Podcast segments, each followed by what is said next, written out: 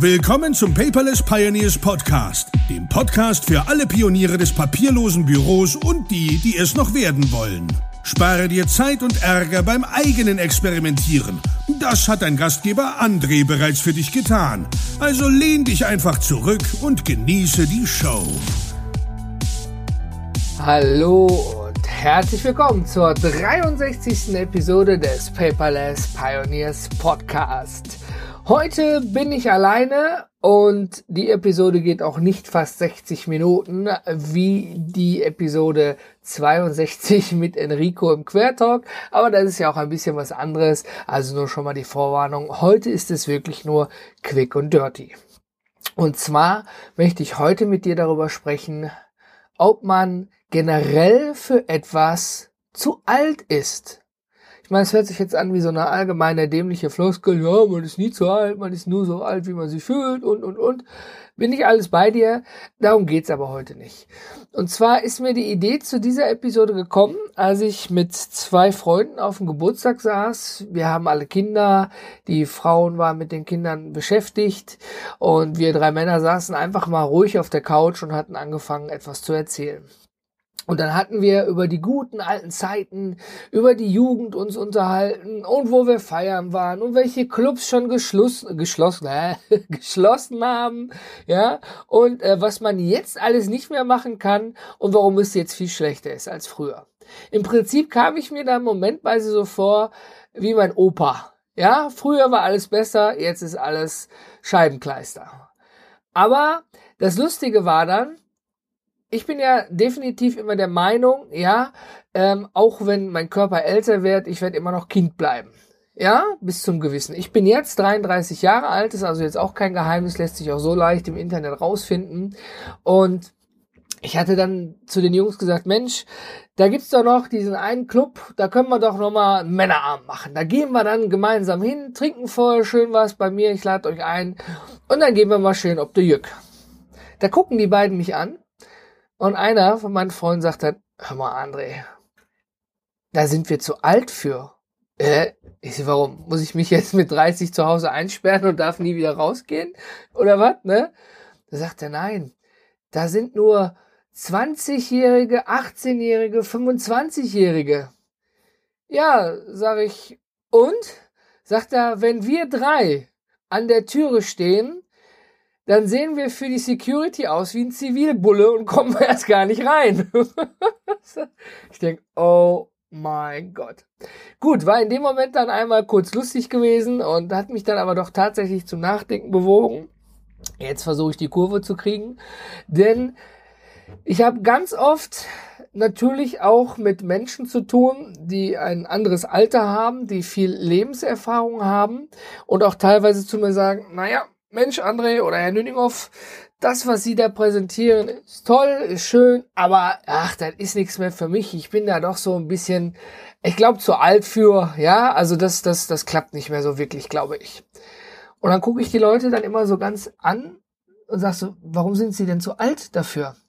Na ja, mein Sohn hat jetzt auch so und so lange gebraucht, bis jetzt WhatsApp auf meinem Handy funktioniert und früher ist man in den Laden gegangen, heute ruft man den Sohn oder die Enkel an, damit das Handy wieder funktioniert. Klar, die Zeiten ändern sich, aber auch WhatsApp ging dann jetzt irgendwann mal plötzlich, anstatt vorher nur die SMS. Es ist also alles tatsächlich möglich.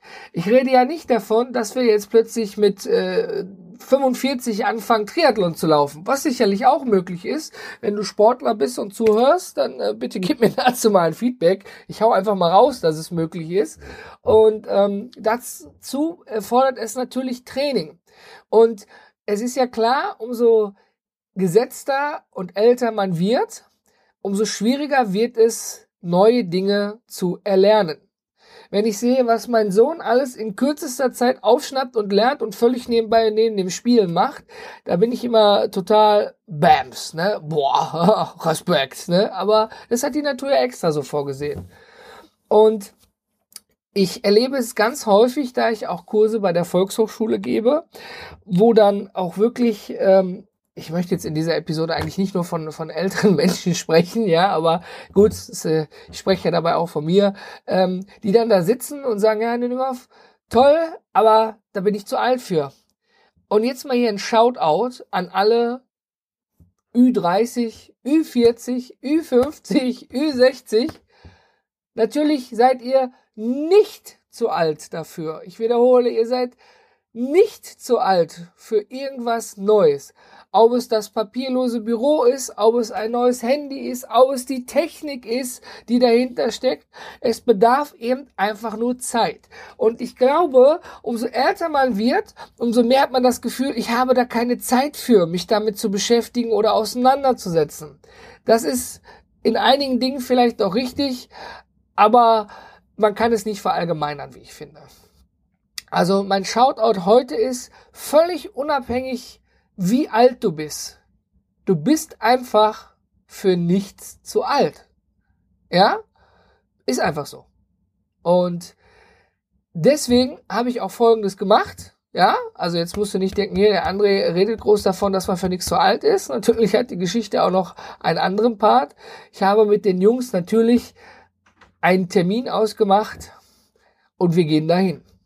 Und dann werde ich dir berichten, ob wir wirklich als Polizei durchgehen im gesetzten Alter, die dann davor steht und durch die Security nicht kommt, oder ob wir tatsächlich reingehen und das sozusagen völlig unbegründet ist.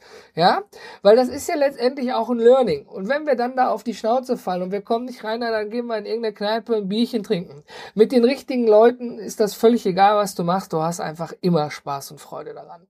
Ja, und wenn du zum Beispiel mit dem papierlosen Büro startest und kommst mit dem Scanner nicht klar, kommst mit der Software nicht klar, kommst mit der Technik im Allgemeinen nicht klar oder sonst irgendwas und da geht man was schief, dann kann man sich da rein fuchsen.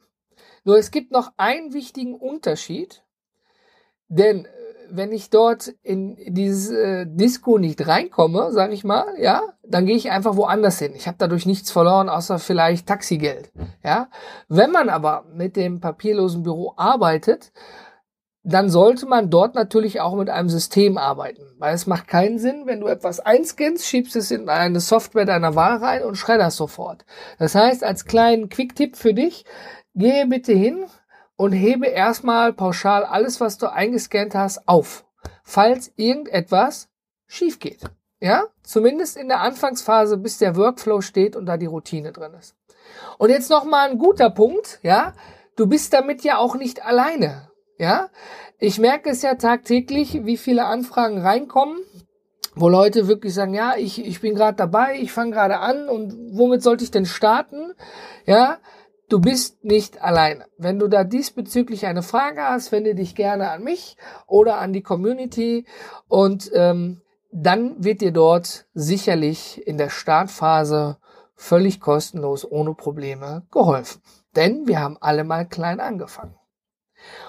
Und noch als kleinen Hinweis zu guter Letzt, äh, wir haben ja auch eine Facebook-Fanpage bei den Paperless Pioneers und da muss ich ganz klar sagen, die steht ja bei uns nicht im Vordergrund. Die Community läuft ja bei uns in der Software in, in River ab und über die sozialen Kanäle werden alle Bloginhalte geteilt und geplant. Und ähm, wir haben aber natürlich, weil man kommt ja heutzutage nicht mehr darum, auch einige Anfragen immer wieder über Facebook erhalten. Hey, vielen Dank, ich habe da mal eine Frage, wie sieht das aus? Was macht ihr da? Wie sollte man das machen? Es gibt ja so viele Kanäle, ja, vom Telefon über E-Mail, über WhatsApp, über Facebook, Twitter und ich könnte jetzt noch eine Million andere aufzählen, worüber man seine Fragen stellen kann. Und die sollte man natürlich auch irgendwie bedienen können. Sollte. Klappt nicht immer, aber ne, wir geloben uns da Besserung. Und da sind wir tatsächlich, äh, mein Team und ich, an so einen Punkt rangekommen, wo wir gesagt haben, ah Mann, wir, wir helfen gerne, wir helfen mit Herzblut, wir helfen völlig kostenlos. Aber ich komme ja meiner eigentlichen Arbeit nicht mehr nach. Ja, das bedeutet, wir haben angefangen, ein Experiment zu starten. Und zwar haben wir jetzt ein neues Mitglied seit kurzem. Und zwar die Pixie. Pixie Paperless. Und ihr sagt vielleicht wie, äh, Pixie Paperless, so heißt doch keiner. Richtig, Pixie ist eine künstliche Intelligenz, Schrägstrich, ein Chatbot. Und ich persönlich hatte am Anfang, als diese Chatbots da aus dem äh, aus dem Boden wie Pilze gesammelt, äh, gesammelt gestoßen sind, hatte ich ganz oft ein Problem damit zu erkennen, hey, ist das jetzt echt der die Person oder ist das jetzt irgendein Computer, weil er völlig wie auf meine Anfragen reagiert. Und ich finde es also persönlich sehr unangenehm, dann später festzustellen, ach, war nur eine künstliche Intelligenz, die ja nicht mal wirklich intelligent war, sondern einfach nur ein schlecht programmierter Chatbot. Und wir haben also echt äh, viel Zeit und Mühe in diesen Bot rein investiert, der Merlin und ich. Und der ist jetzt sozusagen in der Beta-Phase auf die Webseite geschaltet und kann getestet werden. Jetzt fragst du dich ja, ja, wie, wie Moment, Chatbot testen, was habt ihr denn davon? Ganz einfach, der, also Pixie, ja, wir haben eher gleich auch eine Persönlichkeit gegeben und am Anfang gesagt, pass auf, möchtest du mit Pixie sprechen oder lieber mit einem menschlichen Teammitglied? Und erstaunlich viele Leute klicken an, nö, Pixie, ich möchte mit dir sprechen. Finde ich super, dass ihr ihr eine Chance gibt. Ist es ja so, dass sie so Standardfragen hat, ne? Also zum Beispiel, bist du hier, um Informationen über das papierlose Büro für dich privat oder beruflich rauszufinden. Ja, arbeitest du privat lieber mit Evernote oder willst du allgemeines Wissen? Ja, und solch, die, die, da sind viele Fragen gesplittet. Da ist also ein Algorithmus, Schrägstrich, kleine künstliche Intelligenz hinter, die wir sozusagen programmiert haben. Und äh, das ist auch ein großes Experiment für mich und für den Merlin und fürs Team. Und wenn ich aber so mal in diesen Facebook-Nachrichten-Channel reingucke, wird sie schon fleißig genutzt. Also hätte ich tatsächlich nicht so erwartet. Und nochmal vielen, vielen Dank an die, die auch schon getestet haben und Feedback gegeben haben. Aber was mich jetzt auch mal interessieren würde, wie denkst du über künstliche Intelligenz? Sagst du, ja, Mensch, das ist eine gute Sache, da werden einem vielen einfache Dinge abgegeben? Oder sagst du, ja, Mensch, das ist wie, als wenn ich bei Vodafone anrufe, möchten Sie über Mobilfunkthemen sprechen, möchten Sie über Verträge sprechen oder brauchen Sie ein neues Handy? Das ist ja auch letztendlich eine künstliche Intelligenz dahinter, die ich persönlich als 20-jähriger Vodafone-Kunde verdammt, verdammt, verdammt, verdammt, Entschuldigung, nervig finde. Du merkst, ich stecke da ja auch so in der Krux drin. Ich meine, bei Vodafone ruft man schon mal öfters an, wenn es irgendwas gibt, während ich persönlich glaube, dass man auf der Facebook-Fanseite jetzt nicht alle paar Tage oder fünfmal im Monat anruft, weil irgendeine Störung oder irgendwas anderes vorliegt. Ähm, ich stelle es mir dann natürlich schon schwieriger vor, wenn da wenn da jetzt eine Software hinter wäre und die Software sollte irgendwelche Bra äh, hier Support leisten. Als anderes Beispiel noch der Christian Hefner von Fastbill. Der hat ja auch eine Seite, wo er fairen Kaffee vertreibt. Happy Coffee heißt die. Und der hat auch einen Chatbot dort, der letztendlich in der Startphase denjenigen, der ihn anschreibt, äh, berät über den richtigen Kaffee. Beziehungsweise eine Art Kaffee, die vielleicht nach dem Frage-Antwort-Spielchen für den Interessenten in Frage kommen würde. Es sind also vielerlei Möglichkeiten und äh, es wird auch teilweise künstliche Intelligenz verwendet, wo wir es gar nicht mitkriegen. Das finde ich dann wiederum sehr erschreckend, weil die wirkt dann echt so, wie als wenn sie ein Mensch wäre. Und äh, ja, aber wie gesagt, mich würde mal deine Meinung dazu interessieren, wie du über einen gut programmierten Chatbot denkst, der sich ganz klar outet, hey, ich bin Pixie, ich bin kein Mensch. Willst du mit einem Mensch sprechen, steht dir natürlich trotzdem jederzeit sofort zur Verfügung. Dazu müsstest du unsere Facebook-Fanseite besuchen. Das kannst du ganz leicht unter bei Facebook in der Suche nach Paperless Pioneers machen und einfach mal ein Gespräch starten, eine Nachricht. Ja, jetzt äh, habe ich doch über zu alt mit 30, ja, ähm, über den Chatbot wieder doch zwei Themen drin gehabt, aber die Episode ist trotzdem unter 15 Minuten und es freut mich, dass du heute wieder dabei warst. Und wie gesagt, Mindset ganz, ganz wichtig heute im Vordergrund. Du bist niemals zu alt für etwas. Du brauchst höchstens vielleicht etwas länger, sich damit zu beschäftigen. Genauso wie ich auch. Ich bedanke mich für deine Zeit und wünsche dir einen produktiven Tag. Ich bin raus.